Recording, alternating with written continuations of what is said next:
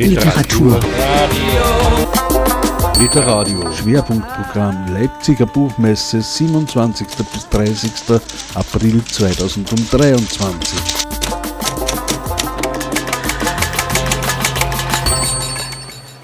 Auf der Bühne von Literadio am Stand der IG Autorinnen und Autoren darf ich nun Sebastian Vogt begrüßen. Guten Tag.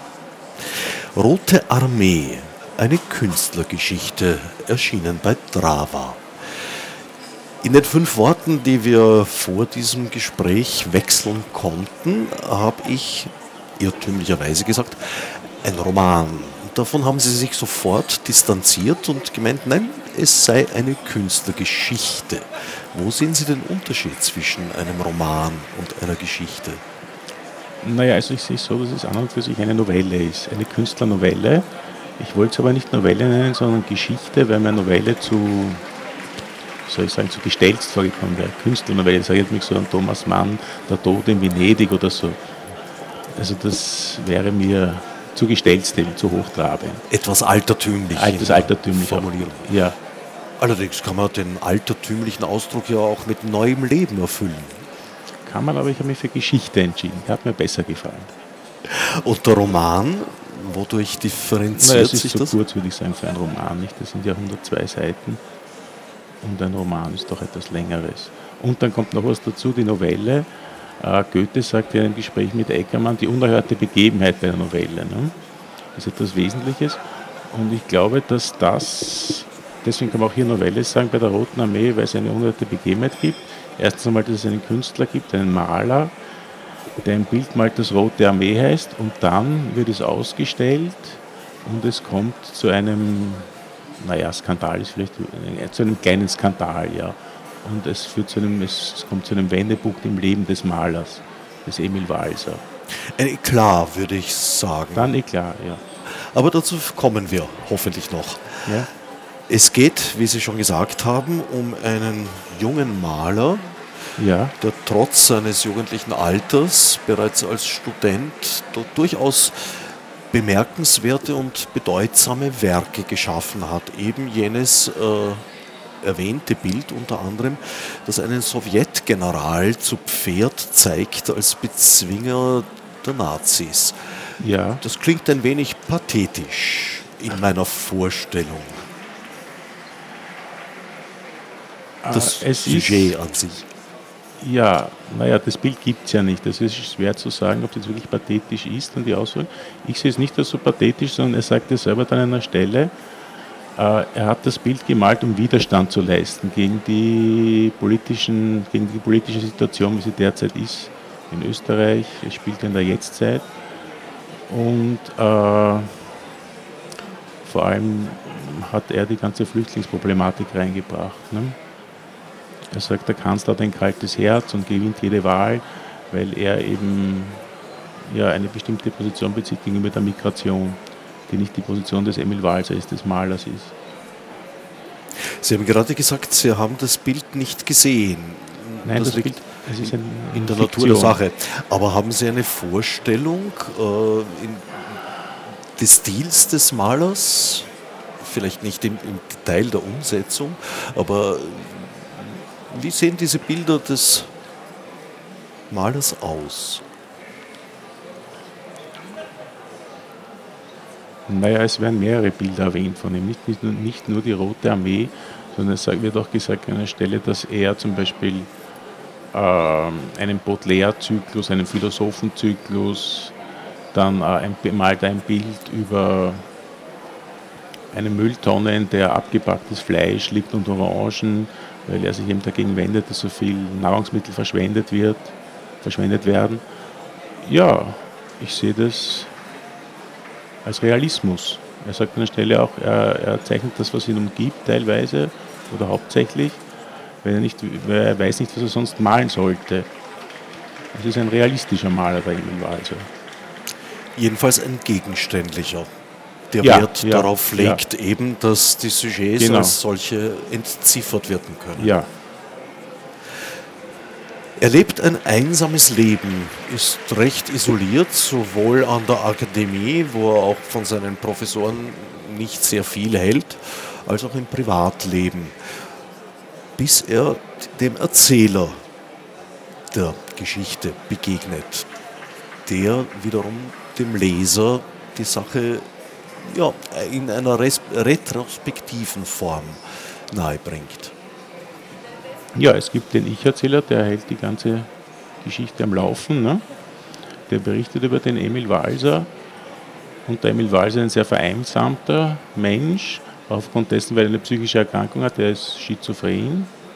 Man kann sagen, Walser, ja, warum heißt er eigentlich Walser? Für mich ist es ein bisschen ein Verweis auf den Robert Walser, auf den Schriftsteller Robert Walser, der ja auch eine psychische Erkrankung hatte und dann in der Psychiatrie war und dann auch irgendwann einmal aufgehört hat zu schreiben.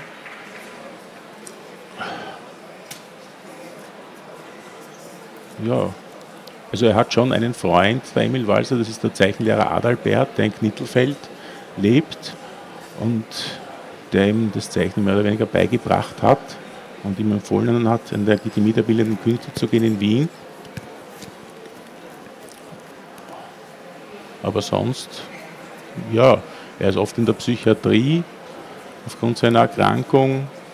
Äh, aber dort ist es nicht so, dass das ein Horrorfall ist, in der Psychiatrie zu sein. Es gibt sehr viele Bücher, in denen die Psychiatrie sehr, sehr übel geschildert wird. So geht es dem Emil Walser nicht.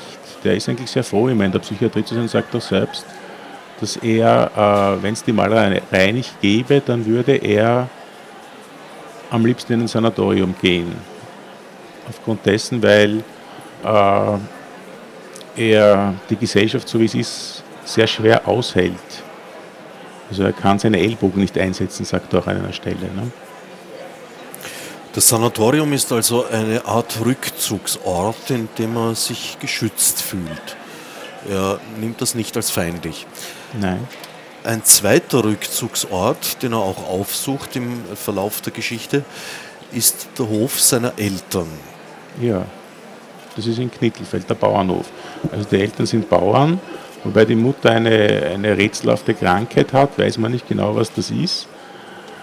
Es wird gesagt, eine Blutkrankheit, eine Leberkrankheit, die Organe lösen sich auf und dann der Vater, der ein Alkoholiker ist und der auch sehr aggressiv ist gegenüber dem Sohn, dem Emil Walser. Und ja, also der einzige Mensch wirklich, der, den er dort hat, das ist der Zeichenlehrer Adalbert im Endeffekt. Ne? Den hat er sehr gern und der Adalbert hat auch den Emil Walser sehr gern. Also das ist eine wirkliche Freundschaft, kann man sagen. Adalbert entdeckt das Talent von Emil ja. in der Schule und fördert ihn eigentlich gegen den Willen der Eltern von Emil. Im Gegenteil, das ist äh, ein Konfliktanlass. Sie haben den Eindruck, dass der Zeichenlehrer das Kind, den Sohn, eigentlich auf Abwege gebracht hat und ihnen entfremdet. So habe ich es jedenfalls gelesen. Er redet in gewisser Weise. Ja, ja. Naja, die Eltern sagen auch immer, die Mutter vor allem, die Mutter Margarete sagt immer, der, der Emil, der soll nicht nach Wien gehen und an der Akademie der Bildenden Künste sich ausbilden lassen. Was hat ein Walser dort verloren? Äh, er soll zurückkommen an den Bauernhof und dem Vater helfen, der eh nicht mehr zurechtkommt aufgrund seines Alkoholismus. Und das ist das eine. Das andere ist, dass der, der Zeichenlehrer Adalbert ist ein Kommunist und äh, schafft sich Feinde in Knittelfeld. Er war Zeichenlehrer am Gymnasium, der Adalbert. Und hat um eine Frühpension angesucht und ist dann auch pensioniert worden und hat sich dann auch allerdings auch dem Alkohol ergeben, kann man sagen. Also er, lebt, er leidet an einer Leberzirrhose und wird bald sterben, raucht zu viel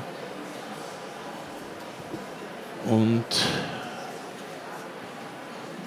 und ja, redet gerne. Und redet gerne über Politik und über den Emil Walser, dass er den sehr schätzt, dass er den mag, dass er seine Bilder mag und dass er hofft, dass er Erfolg hat, aber sieht, dass er nicht Erfolg hat. Er vermutet, dass es daran liegt, dass er äh, im Sowjet Generäle zeichnet, die auf Pferden sitzen und dass das derzeit nicht wirklich gefragt ist als Sujet. Und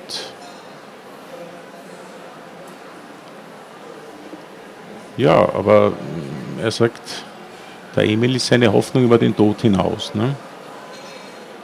Er soll seine Vorstellung, die er von der Kunst hat, der Adalbert soll der Emil umsetzen. Der, ja. Das wiederum legt nahe, dass Adalbert Emil gewisserweise als, vielleicht als Werkzeug sehen könnte. Nein, das glaube ich nicht, nicht als Werkzeug, nein. Oder als Vollender seiner eigenen Lebenswünsche?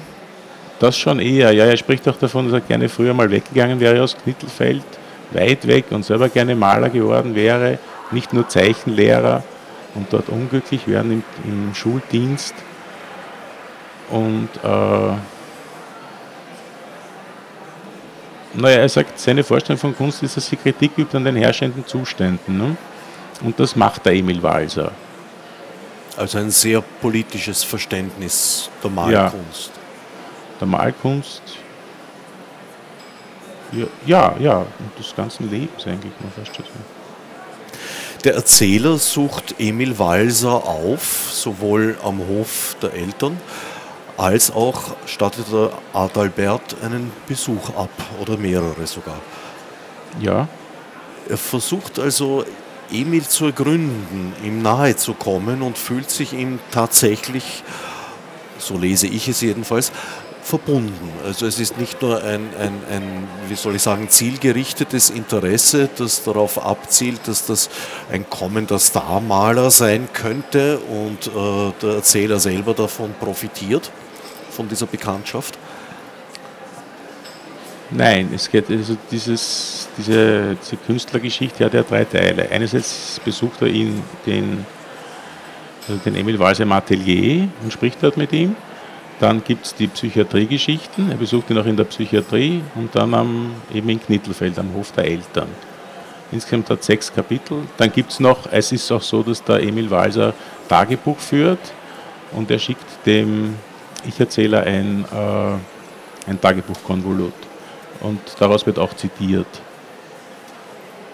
Also auch Emil hat ein durchaus großes Vertrauensverhältnis zum Ich-Erzähler.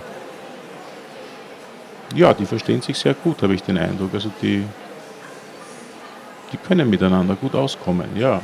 Trinken miteinander Wein, trinken miteinander Bier. Wobei es aber allerdings so ist, dass der, der Emil Wals an der Lebensgeschichte des Ich-Erzählers nicht interessiert ist. Nicht sehr, sie sind ja auch per Sie die ganze Zeit. Also wirkliche Nähe hält der Emil Walser schwer aus, kann man sagen. Was der Ich-Erzähler akzeptiert.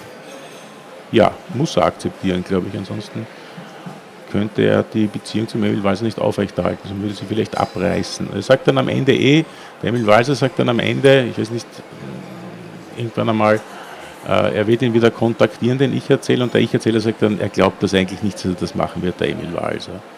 Er glaubt, das, das wird es gewesen sein. Ne? Das Ende ist ein offenes. Mehr würde ich dazu jetzt nicht okay. verraten. Ja. Wollen Sie uns vielleicht eine Passage vorlesen? Gerne, ja.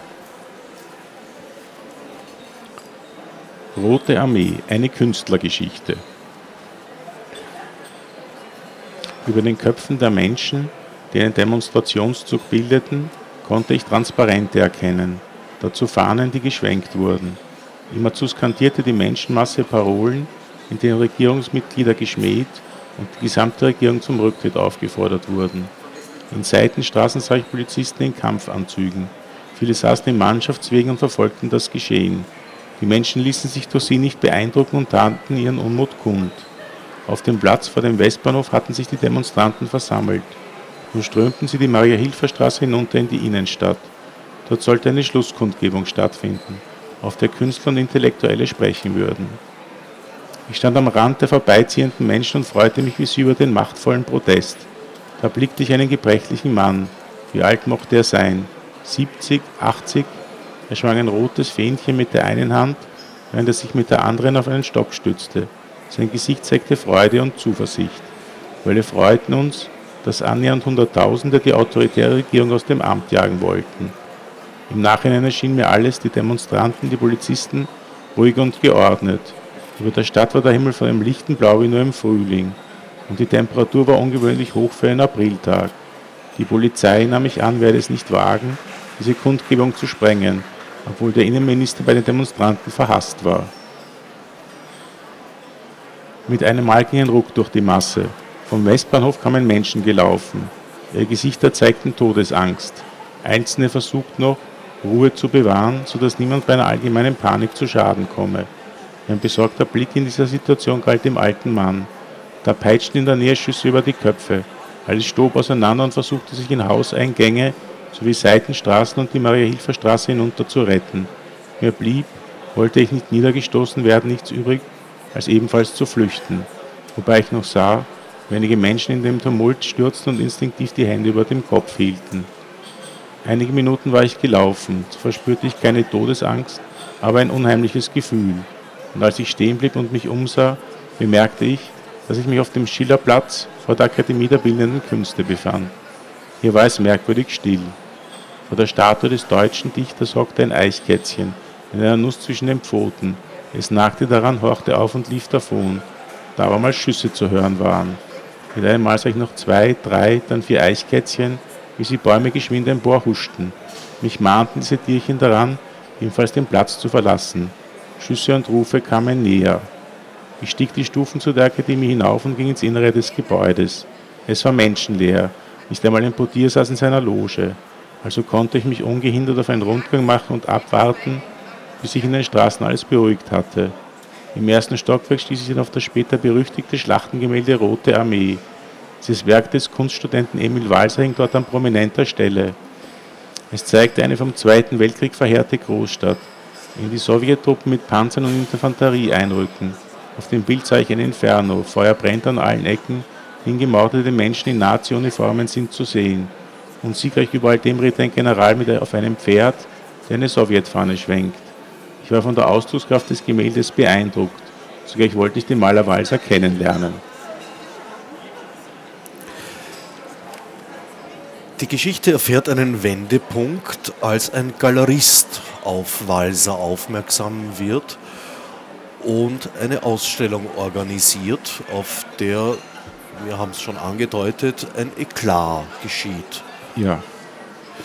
Das ist für Walser eine ganz schwierige Situation. Es werden Bilder von ihm beschädigt. Er fühlt sich zu Recht persönlich angegriffen und bedroht, was für jemanden, der ohnehin Schwierigkeiten im Umgang mit seiner Umwelt hat, natürlich äh, ganz besonders problematisch ist. Und führt wieder zu einem neuerlichen Rückzug seinerseits. Es führt zu einem wirklichen Rückfall des Emil Walser. Also er muss wieder zurück in die Psychiatrie braucht starke Beruhigungsmittel und ist einmal zunächst zwei Wochen lang überhaupt nicht ansprechbar für den Ich-Erzähler. Und äh, ja, natürlich ist es so, man kann sagen, der Eklat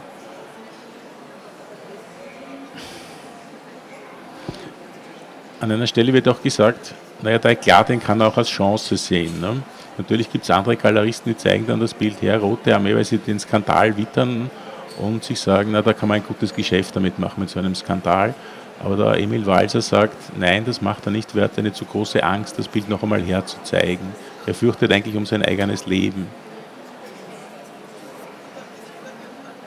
Und der Galerist, er wird genannt der reichste Kommunist Wiens, der Göschel, äh, der, der zieht sich auch zurück. Der wird auch bedroht und äh, beschließt dann auch, das, das Bild nicht mehr herzuzeigen in seiner Galerie. Wobei, Sie haben es schon angedeutet, natürlich äh, so ein Skandal die Marktmechanismen des, des Kunsthandels durchaus bedient. Bedient, würde. ja, aber der Emil Walser ist ja auch einer, der sagt, er will eigentlich die Kunstmechanismen nicht bedienen. Er sagt das ja auch an vielen Stellen spricht davon, dass er seine Ellbogen nicht einsetzen kann. Er spricht davon, dass die Studenten an der Akademie, also man sagt ja heutzutage so oft, oder sagt man oft, weiß ich jetzt nicht, aber es wird gesagt, der Künstler oder der Schriftsteller soll sich zu einer Marke machen. Ja? Er soll dann, ich weiß es nicht, der größte Intellektuelle Österreich sein oder der, der lustigste oder der, der größte Nestbeschmutzer Österreich sein. Und soll sich zu einer Marke machen, einen Wiedererkennungswert haben, Werbung machen mit seiner Person das ist alles nichts für einen Emil Walser. Ne? Das kann er nicht. Also eine Karriere im üblichen Sinn schwebt ihm eigentlich gar nicht vor oder sagen wir, er strebt sie nicht unbedingt an. Es geht ihm tatsächlich um seine Kunst. Richtig, es geht um die Kunst, es geht um das Bild, das er malt. Das will er gesehen haben, das will er kritisiert haben und das ist es, warum er das alles macht eigentlich. Und noch mehr fast habe ich den Eindruck, es geht ihm schon durchaus auch um die Weiterentwicklung seines Handwerks als, als Maler, seines Könnens, aber im Vordergrund steht doch, so wie ich es lese, seine politische Haltung und sein politischer Auftrag, den er sich da selbst erteilt hat. Des Aufmerksammachens. Ja, ja, ja. Das ist für mich eine sehr. Das ist natürlich so, dass das, also es ist die Bilder Emil Walsers haben diesen Auftrag. Aber man könnte sagen, das ganze Buch Rote Armee hat auch diesen Auftrag, ne? wenn man will. Das nimmt jetzt die Frage vorweg, was Sie an diesem Sujet gereizt hat. Naja, also ursprünglich, also begonnen wurde der Text äh, zur Zeit der Regierung Kurz Strache in Österreich. Also eine rechtsnationale Regierung hat da in Österreich wie an die Macht gekommen und wollte ein bisschen, wollte sehr viel verändern in Österreich. Und das wollte, also so wie der Emil Walser eben Widerstand leistet, indem er das Bild Rote Armee malt, so sollte das, so dieses Buch darauf reagieren, auf diesen Umstand, auf den politischen Umstand. Sie haben mir vorher verraten, dass bereits ein weiterer Roman in den Startlöchern scharrt. Ja, es soll im Herbst, also das ist ja eben kein Roman, das ist eine Pardon, Geschichte. Entschuldigung. eine Geschichte. Äh, ein Roman soll im Herbst kommen, ja, wieder bei Trava, Altbart wird der heißen. Und der hat, ja, ist auch wieder politisch und dann ein wirklicher Roman auch von der Länge her, ja genügt den Anforderungen des Genres, was das Volumen betrifft, auf jeden Fall.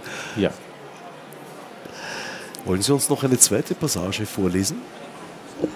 Kann ich, ja.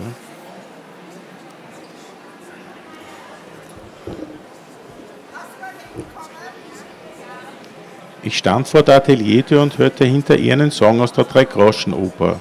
Da riss Emil Walsau schon die Tür auf und sagte, kommen Sie herein, gehen Sie gleich weiter in den Hinterhof. Ich tat, wie mir geheißen, und setzte mich dort auf einen Klappstuhl. Walser öffnete im Atelier noch eine Flasche Wein für uns, während ich im Hof eine Maus beobachtete. Sie lief unter einem Stein hervor, huschte über den Asphalt und mit einem Mal sah ich eine zweite Maus und gleich darauf eine dritte, sodass in meiner Fantasie der ganze Hinterhof plötzlich von Mäusen wimmelte. Für einige Augenblicke hatte ich das Gefühl, als verlöre ich den Boden unter den Füßen. Sie trinken doch mit mir, mit dieser Frage holte mich Emil Walser in die Realität zurück. Er drückte mir ein Glas in die Hand und nahm ebenfalls auf einem Stuhl Platz. Ich habe Sie hergebeten, sagte er, weil ich Ihnen etwas über meinen Zeichenlehrer Adalbert erzählen will. Bitte nur zu, sagte ich und trank einen ersten Schluck Wein. Wann immer ich Zeit habe, begann Walser, besuche ich Adalbert in Knittelfeld. Nunmehr ist er ein pensionierter, schwerkranker Mann um die 60. An der Mittelschule war er isoliert. Bei den anderen Lehrern fand er kein Verständnis für seine Unterrichtsmethoden. Sie setzten alles daran, dass er meine Frühpension ansuchte und sie ihm zugesprochen wurde. Er war ihnen ein Dorn im Auge. Dabei verehrten ihn die Schüler gerade wegen seiner ganz eigenen Methoden, die Lehrer aber hassten ihn. Walser hielt inne und zeigte auf eine weitere Maus. Er freute sich offensichtlich an ihrem Anblick. Ich hingegen empfand etwas Unheimliches. Dabei hatte ich keine Mäusephobie. In den Zeichenstunden fuhr er zu erzählen fort, las Adalbert uns aus den wundersamsten Büchern vor, während wir an einem Bild arbeiteten. Für uns Schüler waren das die schönsten Unterrichtsstunden.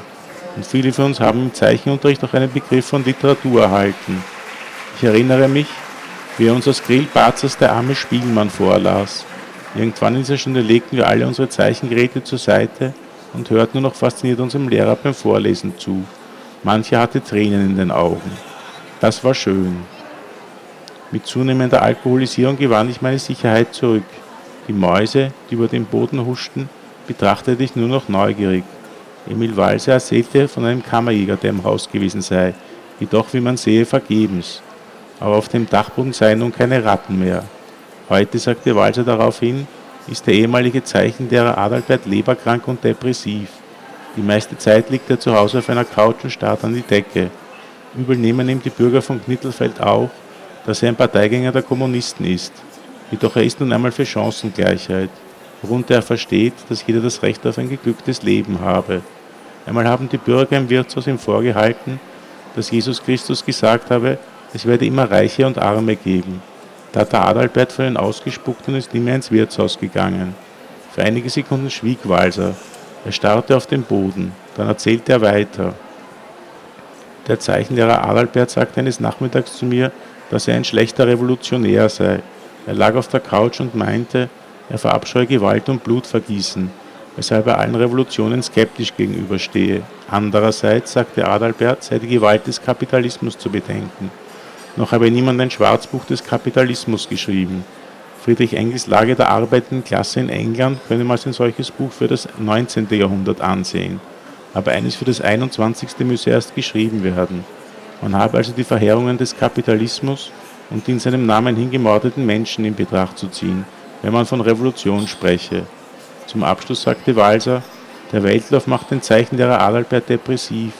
Manchmal schickt er mir Zeitungsausschnitte, die von den schändlichen Figuren auf der Weltbühne der Politik handeln.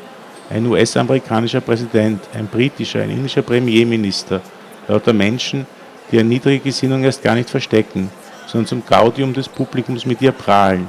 Adalbert hat keine Kinder und Kindeskinder, jedoch wenn er welche hätte, fürchtete er um sie, denn die Welt werde immer unbewohnbarer.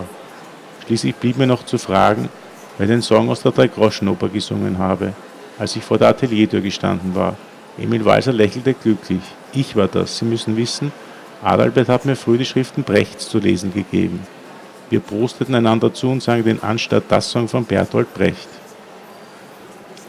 Sebastian Vogt, Rote Armee. Eine Künstlergeschichte, erschienen bei Drava.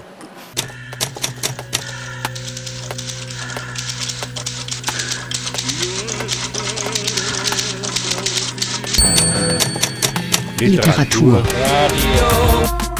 Literadio. Schwerpunktprogramm Leipziger Buchmesse 27. bis 30.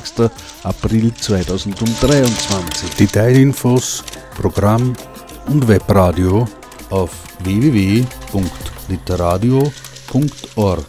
On Air zu hören bei Bürgerradios in Österreich, Deutschland und der Schweiz.